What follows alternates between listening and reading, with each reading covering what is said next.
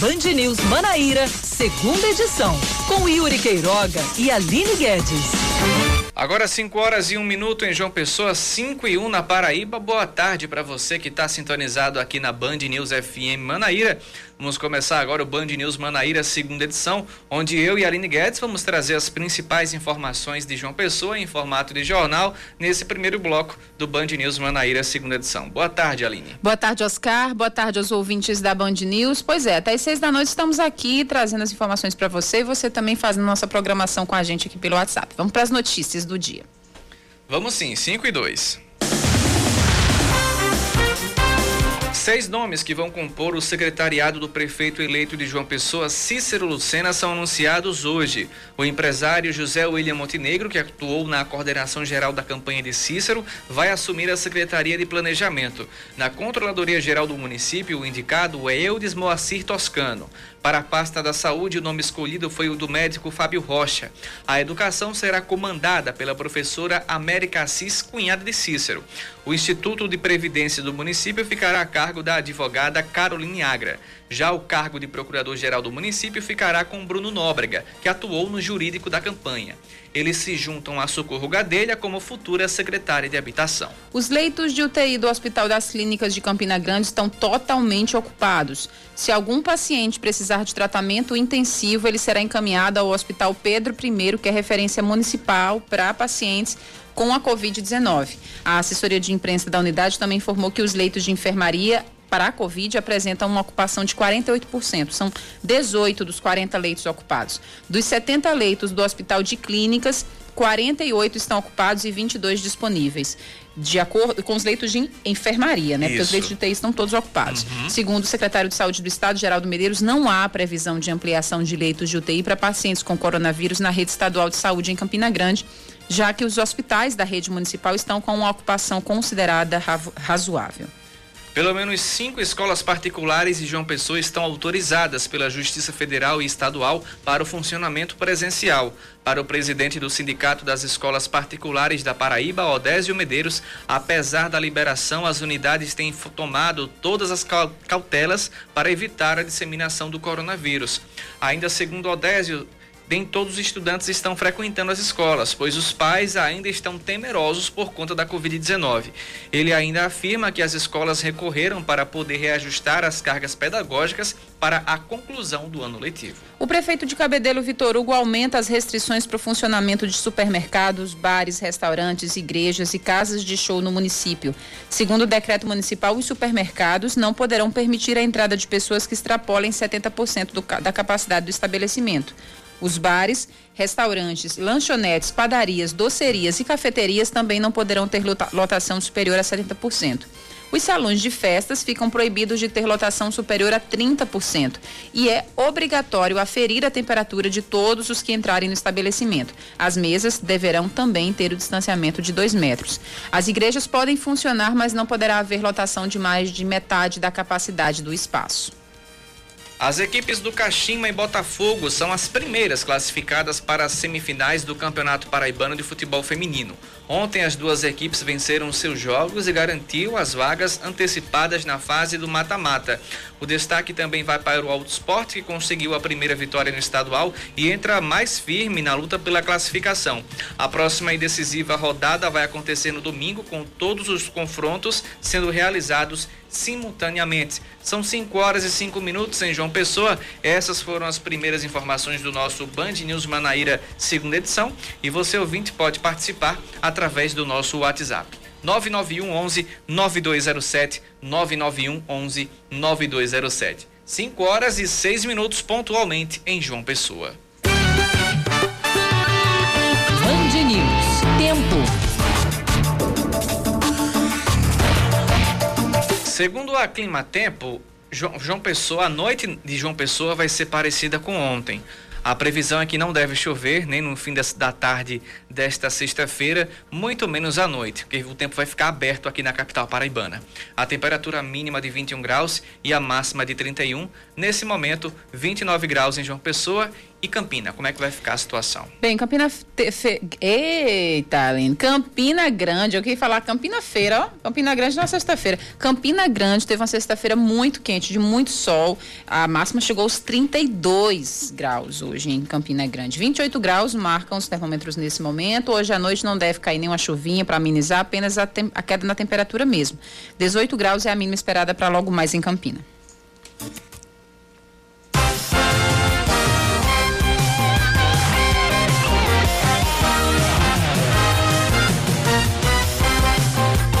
Agora, 5 e 7 em João Pessoa, a cidade de Cabedelo não vai interromper nenhum dos serviços não essenciais no município.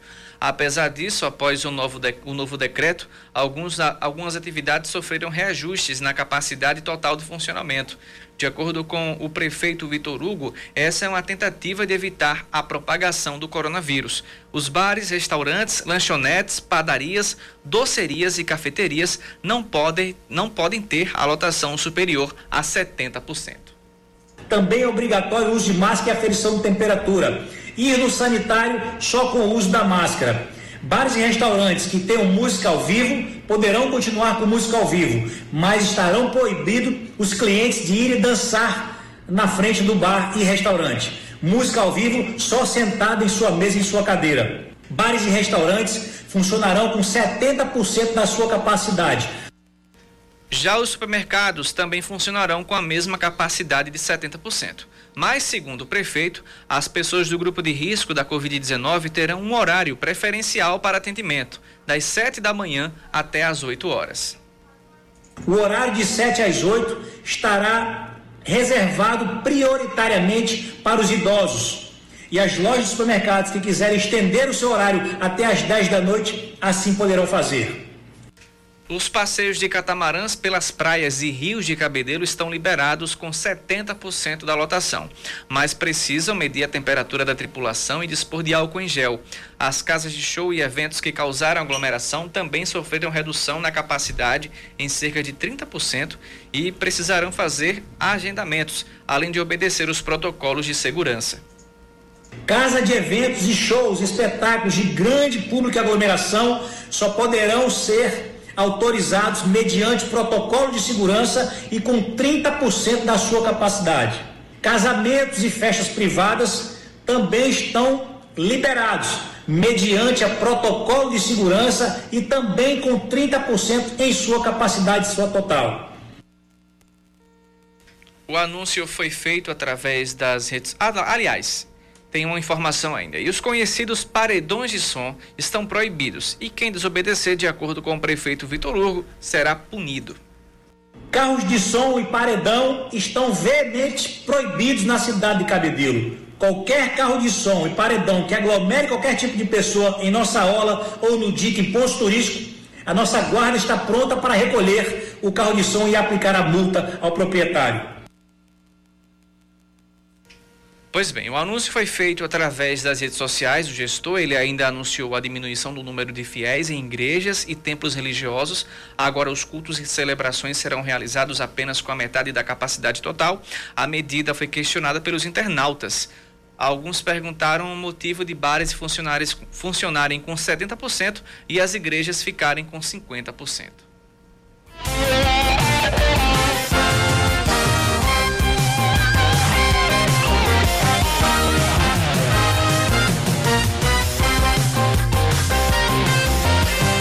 E agora a gente repercute a notícia que a gente trouxe ontem, em primeira mão, deu até break news aqui, sobre a decisão do Supremo Tribunal Federal.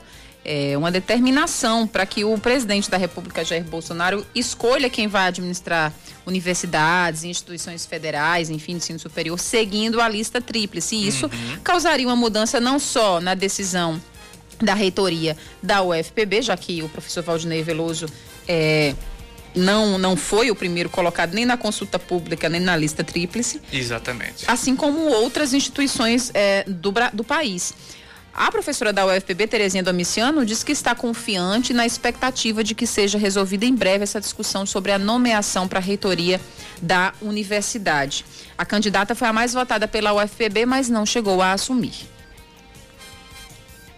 Porque além da lista tríplice, né, que ele fala, ele relata também a questão da necessidade de que todos que vão na lista tríplice terem sido votados. E no fato, o reitor que foi empossado na UFPB, ele não teve nenhum voto é, na consulta realizada nos conselhos máximos da universidade. Então, lá neste conselho, nós tivemos 51% dos votos e tivemos na consulta prévia da universidade mais de 9 mil votos Bem, apesar de ter ocupado o último lugar na lista encaminhada para o governo federal, o professor empossado Valdinei Gouveia não teve nenhum voto do Conselho Universitário. Como a gente falava ontem, esse é o argumento usado é, tanto pela OAB, né, que está encabeçando essa defesa, uhum. né, quanto também por outras organizações em torno do país.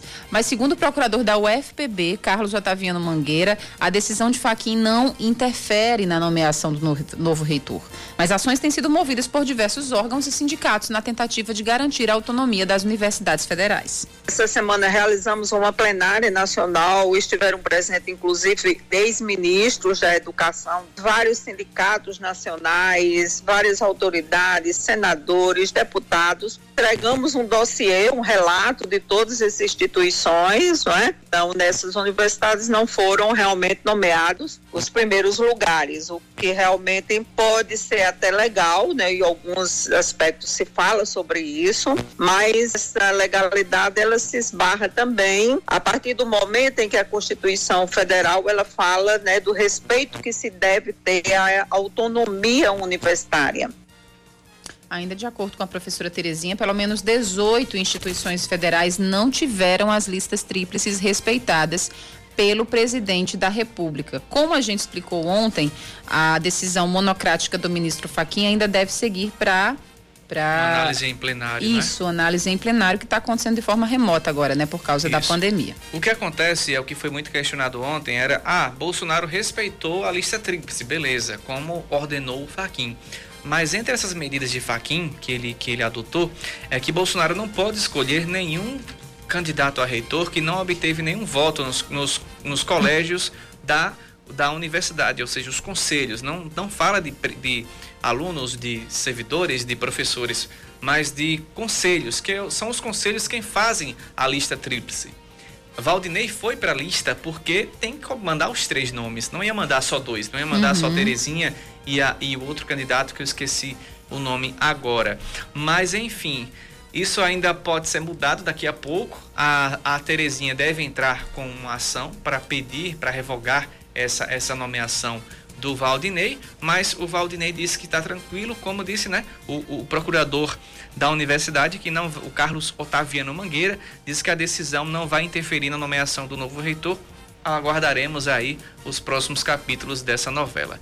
E a gente tem mais informações sobre a reitoria, dessa vez da Universidade Estadual da Paraíba. Aí sim, o governador João Azevedo escolheu a candidata mais votada, a professora Célia Regina, que é a nova reitora da Universidade Estadual da Paraíba e foi nomeada pelo governador João Azevedo. Ela e a vice-reitora, a professora Ivonildes Fonseca, encabeçaram a chapa que ficou em primeiro lugar na lista tríplice, resultado da consulta feita junto à comunidade universitária. Célia Regina deve ficar no cargo pelos próximos quatro anos e já prevê muito trabalho pela frente.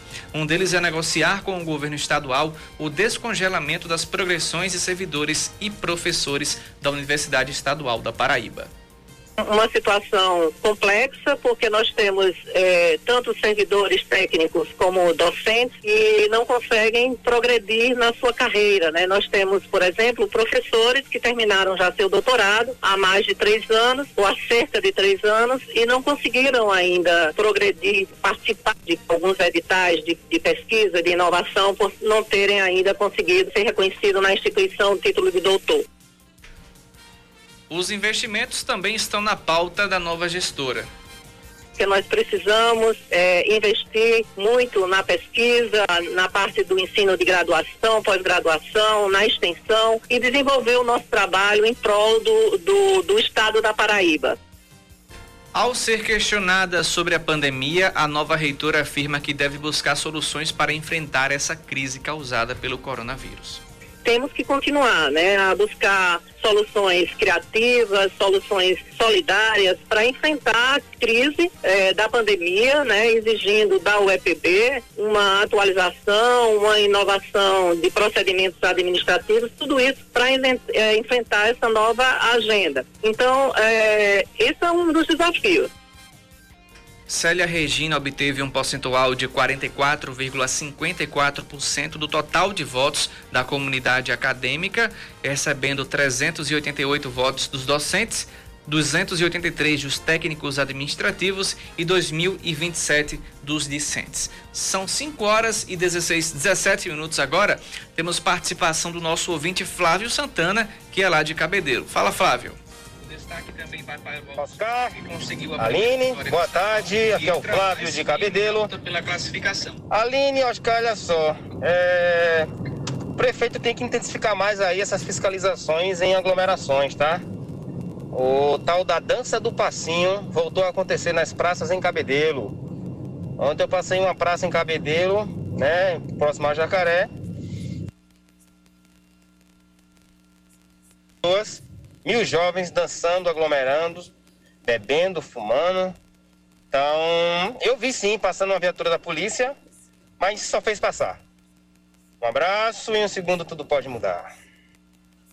Pois é, Flávio, falar é fácil, né? O bom é fiscalizar, o bom é coibir essas situações e vocês ouvintes, caso vejam isso em qualquer lugar, tá proibido a aglomeração em qualquer lugar fez a, fizeram flexibilizações, mas em estabelecimentos, mas está proibidas as aglomerações. Vocês ouvintes que perceberem situações como essa do, do Flávio Santana, que verificou aí cerca de mil jovens em uma praça lá na cidade de Cabedelo fazendo passinho ou sequer conversando, enfim, está proibida a aglomeração. Seja Cês, passinho, seja o que for, né? Exatamente. Você tem que entrar em contato com a polícia pelo 190. E agora que... tem um decreto próprio em relação aos paredões. Exatamente, tem um decreto dos paredões, não é paredão só de som. Tem hoje em dia tem caixinha portátil que faz mais zoada do o, que um paredão de som. O que verdade? Pois é. Então é, é proibido essas aglomerações e é interessante que todo mundo registre aqui essa, essa situação pra gente no nosso WhatsApp, mas entre em contato com a polícia também. Oficialize, pra, Oficialize né? essa denúncia para que eles fiquem sabendo e vão lá terminar com essa festa. Agora são 5 horas e 19 minutos. Já já a gente volta com mais informações.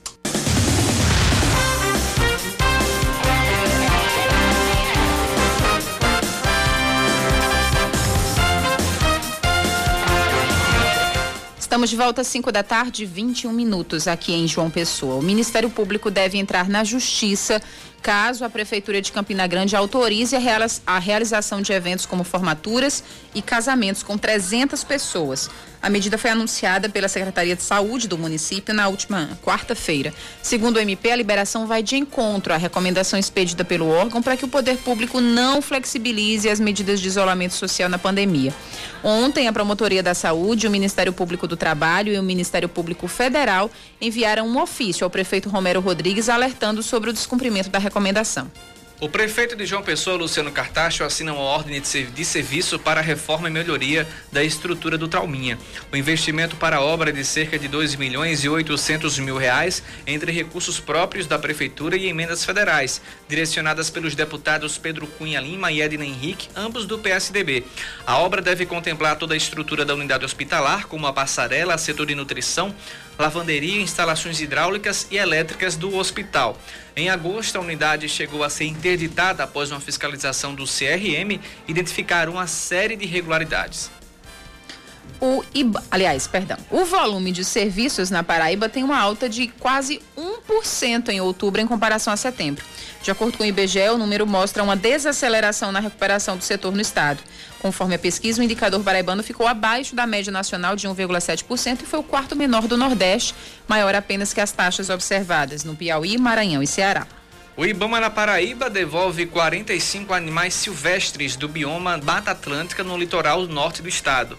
Os bichos chegaram ao órgão provenientes de apreensões, resgates e entregas voluntárias. Entre os animais estavam 22 passarinhos, também foram soltos dois gaviões carijó, um lagarto, um tamanduá mirim, um bicho preguiça, quatro cágados, além de 14 jabutis. Os bichos foram destinados a uma área de soltura de animais silvestres e lá ganharam liberdade imediata, com exceção das aves, que ficaram abrigadas em um viveiro em meio à mata para se adaptar ao ambiente. O lateral direito Marcos Martins e o zagueiro Rodrigo deixam o Botafogo da Paraíba e vão defender o Santo André no próximo ano. Apesar disso, o presidente botafoguense Alexandre Cavalcante já tratou de confirmar que os dois atletas vão estar em campo nos duelos de mata-mata das eliminatórias da Copa do Nordeste 2021 contra o Atlético Baiano, Atlético Baiano, de Alagoinhas, de Alagoinha, isso. lá na Bahia, marcados para os dias 16 e 22 de dezembro. Caso a equipe paraibana se dê bem ao término dos dois duelos frente aos baianos, garante a sua vaga na fase de grupos do Nordestão do próximo ano.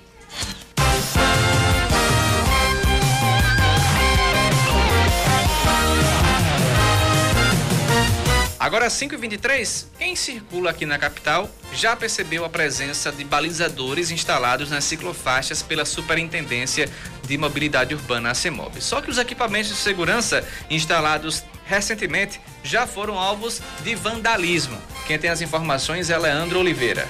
Os balizadores servem para reforçar os limites entre a faixa de rolamento para veículos motorizados e a área para bicicletas. Segundo o diretor de operações da CEMOB, Sanderson Cesário, a sinalização vertical já foi instalada no Largo de Tambaú e na Avenida Rui Carneiro e será ampliada em outros pontos da cidade. A gente separou ali no Largo de Tambaú a área de pedestre da área de trânsito normal de automóveis. Então esse material ele já é usado em vários países, em várias cidades do Brasil e a gente trouxe essa novidade aqui para João Pessoa. Nós vamos expandir, né? Vamos ali para a Avenida João Maurício, vamos para a Avenida Tito Silva ali no Castelo Branco, todas essas avenidas, depois vamos para os bairros da Zona Sul, Mangabeira, Valentina. A Superintendência de Mobilidade Urbana da capital ainda não realizou um levantamento do número de pessoas que utilizam as ciclovias. Porém, foi observado um crescimento de usuários nestes locais. Ficamos até surpresos com a quantidade de pessoas que estavam usando lá aquela ciclovia para se deslocar para o trabalho.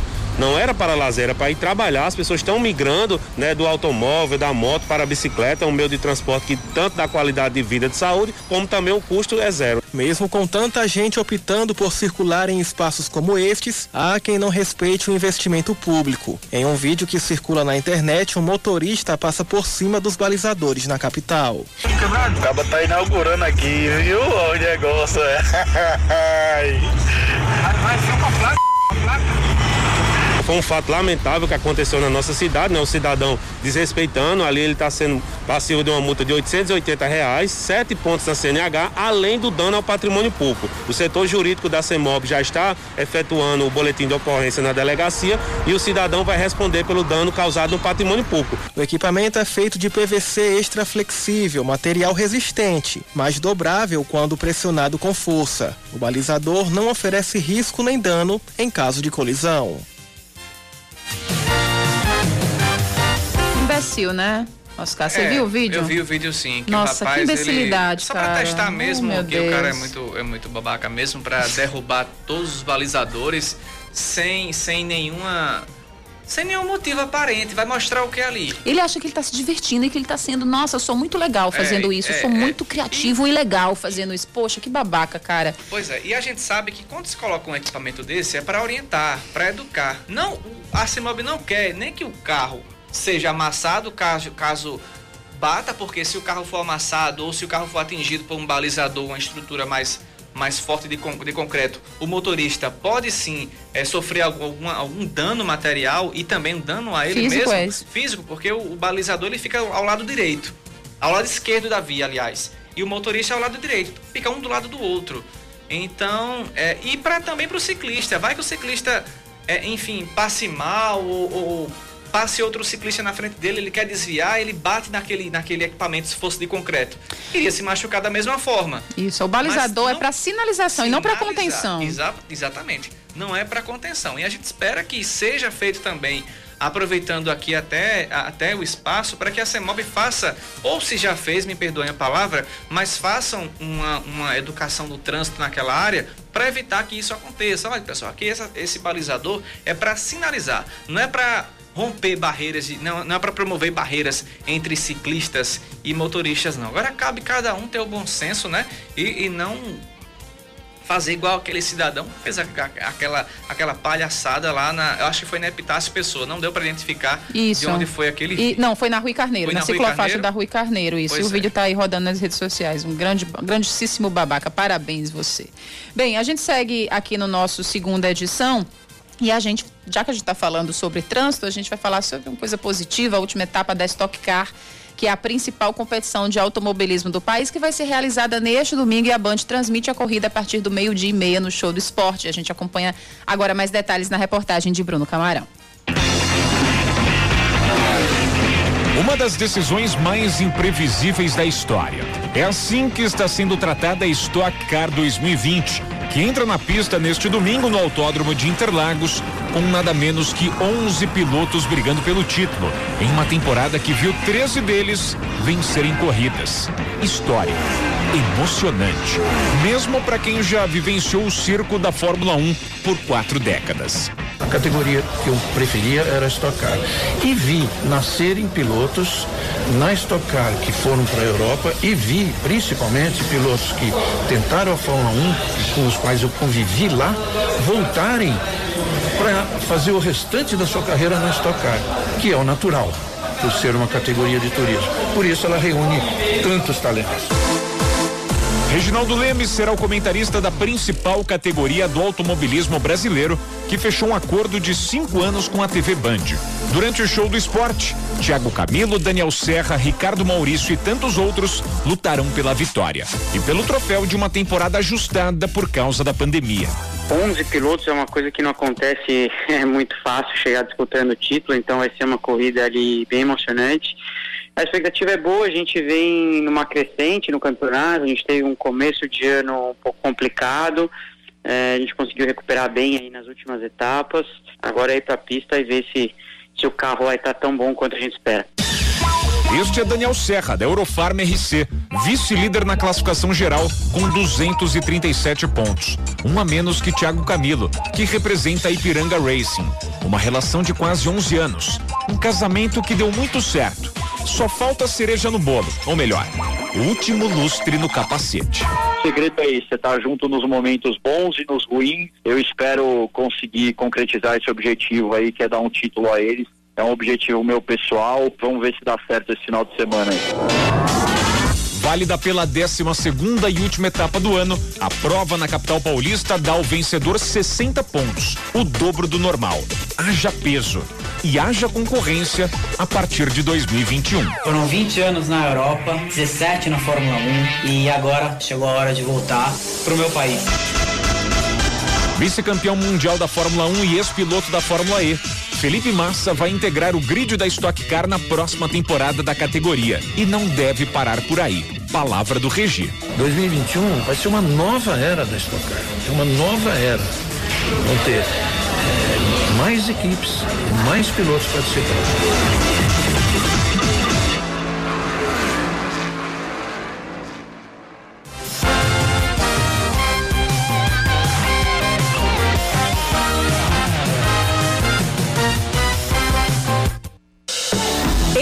Movimento. Com Nara Marques. O sol, vê se não esquece e me ilumina. Preciso de você aqui. Olá, meus amores. Acredito que todo mundo aqui já ouviu falar em vitamina D, né? Mas que na verdade ela não tem nada de vitamina e que é um hormônio produzido pelo nosso corpo. Será que você também sabia disso? É, gente, essa vitamina D, ela é extremamente importante para manter os nossos ossos saudáveis, para melhorar o nosso desempenho muscular e potencializar o nosso sistema imunológico no combate às infecções. Mas Nara, como que eu sei que a minha vitamina D está desequilibrada ou tá faltando? Procurando um médico e pedindo um exame de sangue. Só assim para você saber exatamente como que tá a sua vitamina D. Mas sim, tem vários sintomas que você pode suspeitar. Por exemplo, dor de cabeça é um deles. Se você sente muita dor de cabeça, é bom checar se sua vitamina D tá ok. Fraqueza nos ossos também, perda de força, obesidade e a depressão. A depressão também é uma característica grande de quem tem falta de vitamina D. Mas olha como é que eu faço para repor a vitamina D? Então, gente, por ela ser lipossolúvel, ou seja, para se dissolver no corpo ela precisa de gordura, as opções de através dos alimentos de reposição acabam sendo poucas. Por exemplo, peixes gordurosos, óleo de fígado de bacalhau, leite, ovos, fígado bovino, cogumelo seco. Mas uma das formas de você repor mais fácil, mais saudável, mais barato a vitamina D é através do sol. Se você pegar todos os dias, em média, uns 20 minutinhos de sol, um solzinho no horário da manhã, um solzinho no finalzinho da tarde, vai te ajudar muito a regular, a manter equilibrado, se manter saudável e pronto para combater muitos vírus, muitas doenças, muitas coisas, infecções que venham pela frente e possam sim te prejudicar. Essa foi a dica de hoje. Me segue lá nas redes sociais, arroba Marques Nara. Toda vez que você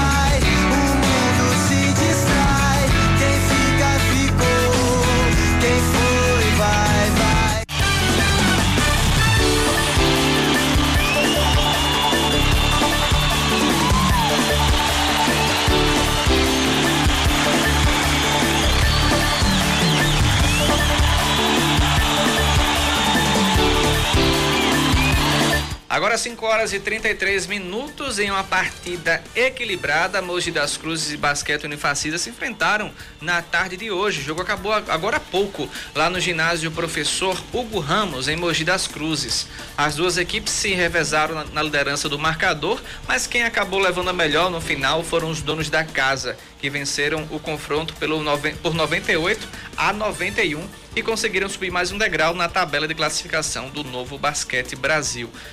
O começo do jogo foi mais favorável para o Mogi, que conseguiu vencer o primeiro período pelo placar de 29 a 21. A vantagem que acabou aumentando um pouco mais já no segundo quarto do jogo, onde desta vez é, pelo placar de 18 a 16. A Unifacisa tentou reagir no terceiro quarto com uma vitória por 28 a 24. E no último quarto é, no último quarto do jogo foi que a partida ganhou contornos de dramaticidade. O Mogi tentando manter a dianteira no placar, enquanto o basquete unifacista a todo custo tentava reverter o resultado.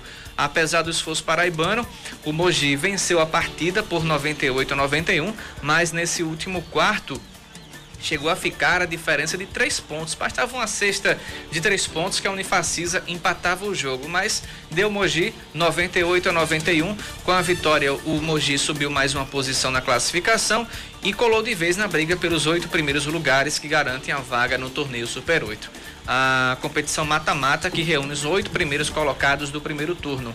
A Unifacisa interrompeu uma sequência de quatro vitórias consecutivas dentro da competição nacional e permanece na oitava colocação com cinco vitórias em dez partidas.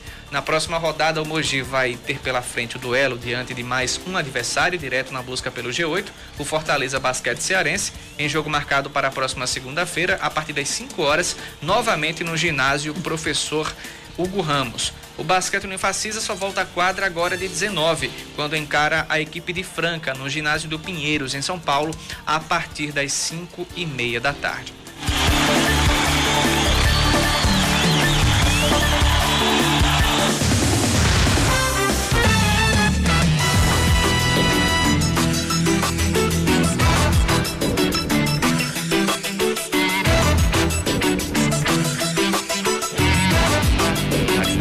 Acabou de sair o boletim da Covid, né? Pelo, pelo menos em relação aos casos confirmados e óbitos pelo novo coronavírus, com informações da Secretaria de Estado da Saúde. Foi divulgado agora há pouco.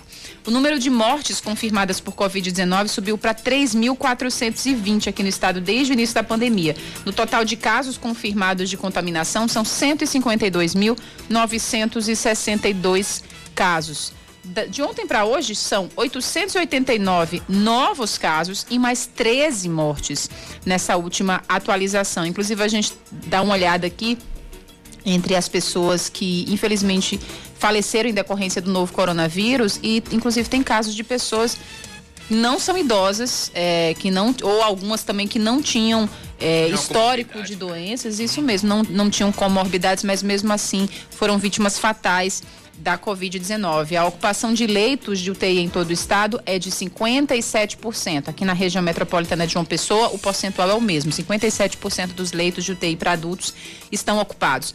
Em Campina Grande, esse mesmo setor já tem uma taxa maior e acho que pela primeira vez, do, do, pelo menos das últimas semanas, está com uma taxa, inclusive, acima do que a taxa de João Pessoa, 59%, né, Oscar? A gente Exatamente. sempre vê que Campina Grande tinha um menor. Abaixo de 40, Isso. 39 e João Pessoa sempre e acima dos 60 por aí. Isso. No sertão, o negócio está preocupante, viu? 93% dos leitos de UTI no sertão estão ocupados. Esse é o boletim divulgado pela Secretaria de Estado da Saúde em relação às- ao panorama da Covid-19 aqui no estado. Foi divulgado agora há pouco. Agora 5h38, já já voltamos com mais informações.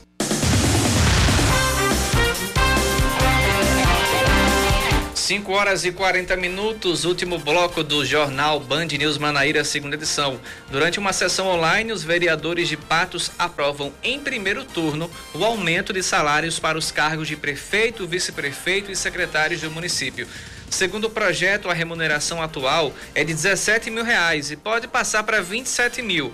O salário do vice-prefeito e do- do- dos secretários municipais, que hoje é de 7 mil reais, passará para 13 mil, que é metade do recebido pelo prefeito. A gente lembra também que o prefeito de João Pessoa recebe 22 mil reais e o de Campina Grande recebe 20 mil. Então, se esse projeto for aprovado, o prefeito de Patos vai ganhar mais do que o de João Pessoa e mais do que Campina Grande. Arrasou. Esse, é, esse projeto de reajuste salarial vai ser analisado em segundo turno na próxima terça-feira, em uma segunda votação para trazer o resultado definitivo. Quatro médicos cubanos voltam a atuar no projeto Mais Médicos para o Brasil, que é um projeto que atende a população carente. Eles serão distribuídos nas cidades de Cajazeiras, em Campina Grande, e no Distrito Sanitário Especial Indígena Potiguara. No total, são mais de 350 profissionais que trabalharão em municípios de 24 estados. O deputado estadual Ranieri Paulino tem alta médica após ser infectado pela Covid-19. Ele estava internado em um hospital particular da capital. Segundo o parlamentar, os exames corresponderam satisfatoriamente. As infecções baixaram e o oxigênio pôde ser retirado.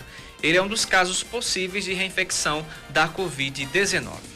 A segunda Câmara do Tribunal de Contas do Estado julga irregular o pagamento da VIAP, que é a verba indenizatória de atividade parlamentar aos vereadores de João Pessoa.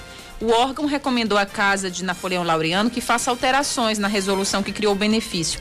A decisão foi tomada em outubro, mas só se tornou pública agora. A matéria aprovada ano passado na Câmara de João Pessoa, de acordo com o processo, teve aprovação relâmpago e sequer tramitou nas comissões. Dos 27 vereadores de João Pessoa, apenas três rejeitaram o recebimento da VIAP fixada em 7 mil reais. São eles Marcos Vinícius, do PL, Bruno Farias, do Cidadania e Tiago Lacerda, do PRTB. E a gente fala sobre esportes agora. A atacante Kathleen dos Santos é a primeira mulher a ter o próprio desenho no muro do CT Rei Pelé, onde treinam as equipes alvinegras. O preparador de goleiros Arzul também tem o rosto eternizado ao lado de fora do centro de treinamento. Ele está no Peixe há 22 anos e treinou 16 goleiros. Kathleen joga com as sereias da Vila desde 2007 e alcançou a marca de 107 gols com a camisa Santista. É a maior artilheira da história do time feminino do Santos. Agora no muro, Azul e Kathleen dividem espaço com outros grandes nomes da história do clube como Pelé, Pepe, Coutinho e Neymar. As artes foram assinadas, assinadas por Beto Bandeira. São 5 horas e 43 minutos, Aline. Pois é, acontece até a próxima quinta-feira o Fest Aruanda do Audiovisual Brasileiro. E esse ano a edição do evento, que já é realizado há 15 anos, conta com uma vasta programação. E quem vai conversar um pouquinho sobre ela a partir de agora é o organizador do festival, professor Lúcio Vilar, que está na ponta da linha conosco. Seja bem-vindo, professor Lúcio Vilar. Boa tarde para o senhor. Boa tarde. Vamos em frente. Vamos em frente. Fala um pouco sobre o tema desse ano e a programação, que por causa da pandemia, né, tá funcionando em um formato híbrido. Ontem aconteceu a abertura do evento, que foi presencial, mas é um evento presencial controlado. Mas as demais mostras, as mostras competitivas, os filmes que serão é, exibidos, as pessoas podem assistir de casa e como? Sim, essa foi uma decisão difícil, mas necessária, né? Porque uh, foi uma, uma, uma, imposição né, da, da, das circunstâncias em que vivemos, desses tempos pandêmicos. Achávamos até que isso poderia estar tá superado, estar tá amenizado, né? Logo no início, quando a gente começa a pensar o desenho do festival, em março a gente começa faz um primeiro desenho, mas a realidade foi mais forte e demoliu tudo isso, né? E a gente teve que ir repensando a cada, a cada mês a, a, o que poderia ser feito. Até que a gente decidiu realmente por esse formato híbrido, né? Por esse mix de, de presencial reduzido, como você falou, respeitando todos os protocolos, redução da capacidade da sala, né, a sala onde nós exibimos o festival, onde o festival se realiza na, na Cinépolis, no Manaíra Shopping, ela tem capacidade para quase 500 pessoas, mas nós reduzimos para 200, nem para metade nós fizemos. Então, já em respeito a, a essa necessidade de controle. E, e então a gente está fazendo uma, uma sessão presencial na abertura, fizemos ontem, vamos, faz, vamos fazer o encerramento, que é uma solenidade que, é, de premiação, é, com, com homenagens e tal, então a gente vai fazer no mesmo modelo.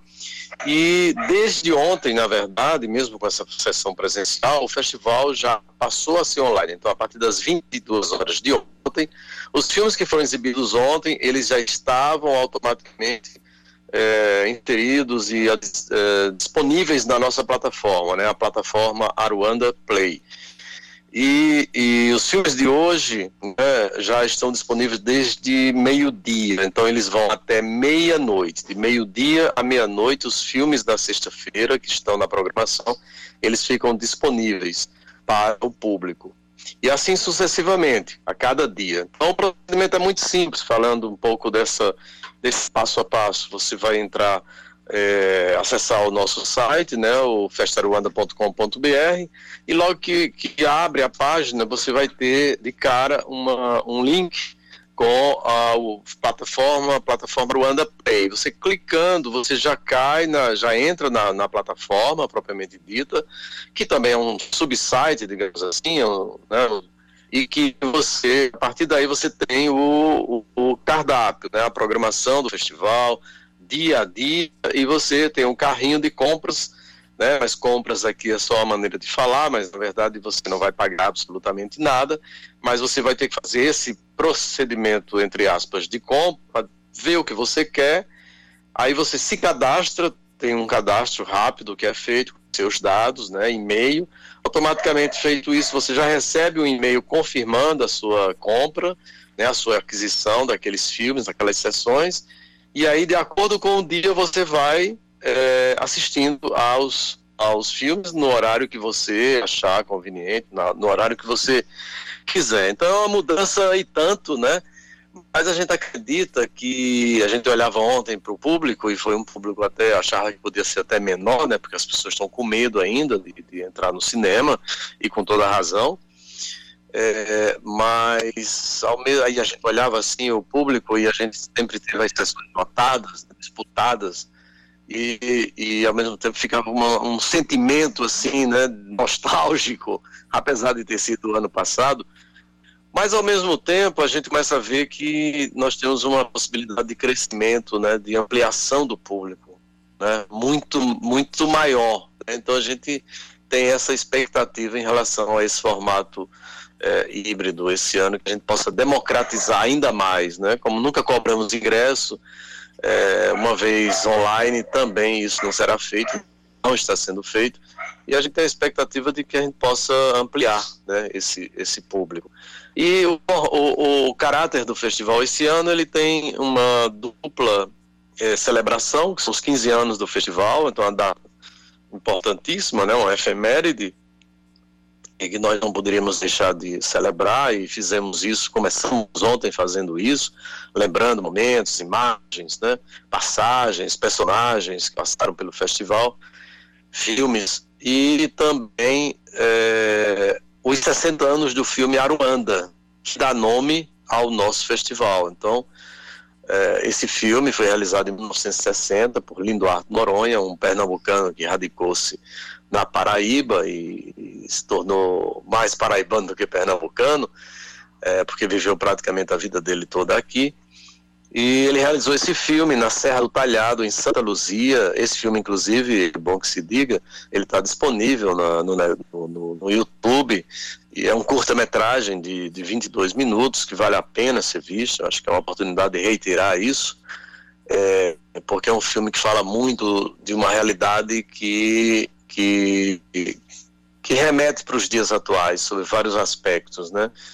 E então esses 60 anos do filme que dá nome ao festival é outra razão, né, é outro, outro, é, outra motivação desse ano, né, do, do festival, da temática desse, desse, desse ano. É tanto que amanhã a gente tem uma mesa sobre esse filme. Né? Esse filme é muito importante. Esse filme redesenhou a maneira de fazer documentários no Brasil. Então ele ganhou uma, uma repercussão muito grande na época, quando ele foi visto né, no, no, no sudeste do país, quando foi visto em Rio, São Paulo. E ele influenciou Glauber Rocha, influenciou vários outros diretores do cinema novo. É, é, e isso não é pouco, né? Então é, ele tem uma importância muito grande, não só para o Brasil, mas para é, uma importância para a própria América Latina, né? É uma, é uma referência é, de documentário, é, de renovação, né? Da linguagem do documentário, isso em 1960. Professor, é, mesmo o falando sobre como é saudoso, né? Pensar em um ano atrás, todos estavam reunidos ali na, na, na- na sala de cinema para celebrar o Festa Aronda, mas ficamos muito felizes que todos vocês decidiram por permanecer e resistir. Eu acho que cinema é resistência, Aruanda é também um polo de resistência.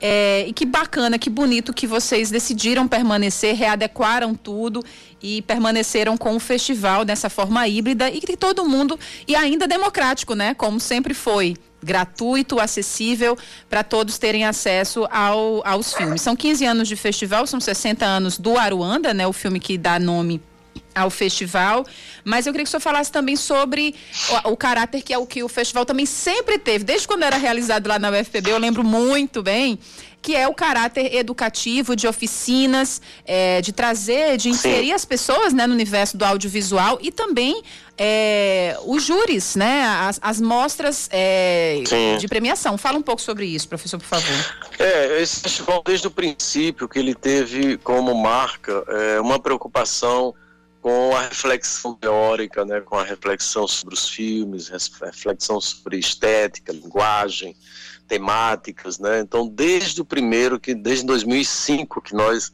é, já tínhamos essas presenças, né? é, é, o festival já tem esse corte, né? Já tinha essa essa linha é, desde o primeiro, que foi bastante quatro dias, uma coisa muito modesta, né? Inclusive a gente lembrou bastante disso ontem nas imagens que nós mostramos no telão, na tela grande, né?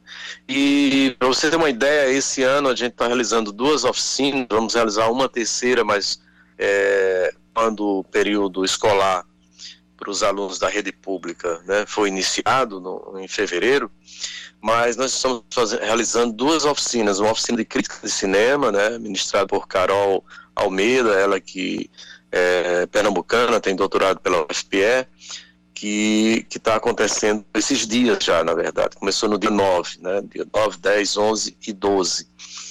E nós vamos realizar também o primeiro laboratório Aruanda Energiza de projetos documentais. Então é mais do que uma oficina. Então é um laboratório eh, idealizado e que será realizado, conduzido pela diretora, roteirista e produtora Suzana Lira, que é uma diretora, uma documentarista muito conhecida, muito premiada no Brasil, com trabalhos na, na, na Globo News, GNT, enfim ela tem uma produção muito intensa. E aí significa o quê? Que as pessoas se inscreveram, 12 projetos foram selecionados, e esses projetos, eles, eles, é, ela, ela, ela vai promover uma imersão nesses projetos a partir da ideia, a partir do conceito, discutindo todas as fases de sua elaboração para, para melhoramento, para otimização desses projetos, até a outra, a ponta final, que é a ponta da distribuição. Então, é uma, vai ser uma experiência pioneira, a gente nunca tinha realizado isso no festival, é, e esses, esses projetos eles vão é, é, participar de uma, de uma é, eles vão ser é, esmiuçados por ela, vão ser discutidos ponto a ponto, né, no sentido de direcionar melhor cada autor, no sentido da materialização desses projetos. Então é, uma, é, é algo muito importante e que a gente pretende, inclusive, é, é, que seja o primeiro de uma série que a gente já está é, pensando para 2021. É, e, e o melhor projeto, o melhor projeto receberá um prêmio também. É, é, é uma coisa que a gente estava ainda amadurecendo, mas está tá definido já. Então, o melhor projeto, considerado pela a, a Suzana Lira, vai receber um prêmio, possivelmente em dinheiro, um troféu e um prêmio possivelmente em dinheiro, eh, ao final do festival, na solenidade de premiação. Então, são mudanças que a gente começa a operar, né, no, no sentido de essa, essa o, o festival tem, tem se apoia num tripé, né? Então, você tem a, a exibição dos filmes, né? A, conhecer as outras cinematografias, né, o intercâmbio entre é, diretores, produtores, fotógrafos, etc., e a requalificação profissional, né, que são exatamente esses espaços de, de oficinas, agora desse laboratório, e um aspecto mais é, é, também muito importante, que são os, os debates com os diretores. Então você tem a oportunidade de assistir ao filme, mas no dia seguinte nós temos é, todos os diretores discutindo seus filmes, sendo sabatinados por um mediador, com participação do público, agora através de lives, né? nesse caso vão ser lives, já começamos hoje, inclusive, com o filme sobre os Paralamas do Sucesso, de modo que, é, além de, de assistir ao filme, você tem a oportunidade de, de ver o diretor falando sobre a, a, sua própria realização, ou seja, é, por que fez isso, por que não aquilo, é, por que usou tal fotografia, por que usou tal filtro ou não, ou seja, por que tratou daquela forma, enfim, isso é um processo muito rico para é, é, estudantes de comunicação, estudantes de cinema, enfim, pessoas demais, e, os, e os, as pessoas que gostam de cinema, que não são necessariamente produtoras, que não são mas que, que tem a oportunidade de conhecer o diretor. Né? Ah, quem foi que fez esse filme? Então,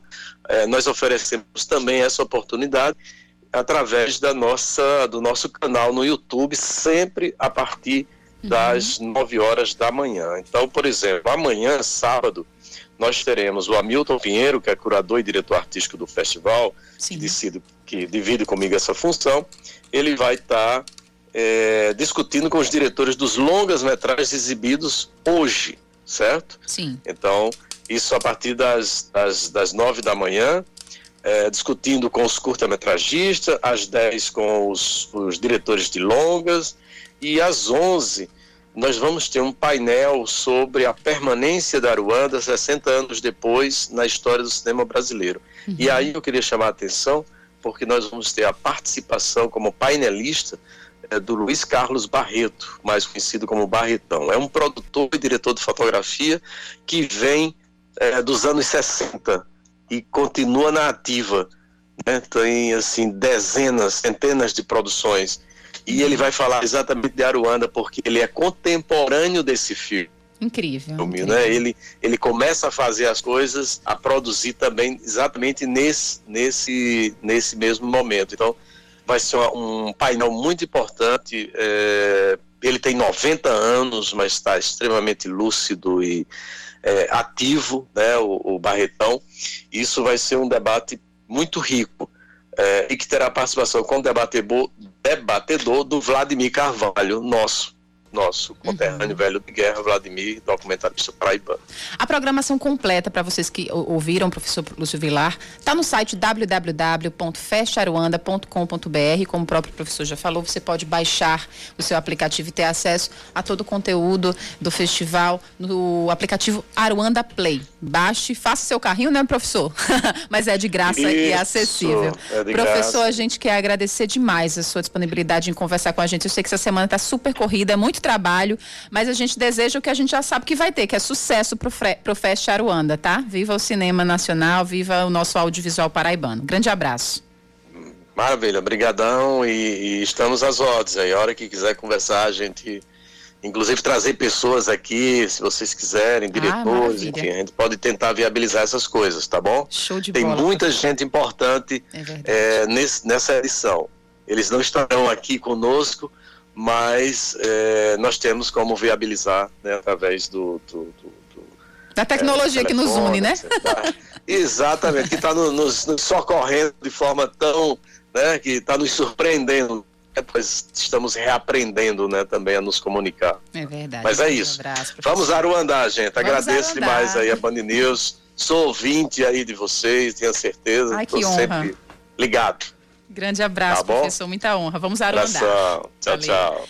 5,59, Oscar. 5,59. Dá Pois tempo é. ainda do happy hour? Dá não. Pode Ah. ficar pra você nos seus locais, viu? Mas nos nossos locais nós traremos a nossa coluna Happy Hour, trazendo tudo que vai de bom. Tudo de... Informações do trânsito também, viu? Estão recheadas aqui com os ouvintes e com Samara Gonçalves também mandando informações sobre o acesso oeste. Mas agora eu vou jogar a vinheta de Reinaldo. Até segunda, Aline. Bom trabalho pra você. Até segunda, Oscar, valeu. Você ouviu Band News Manaíra, segunda edição.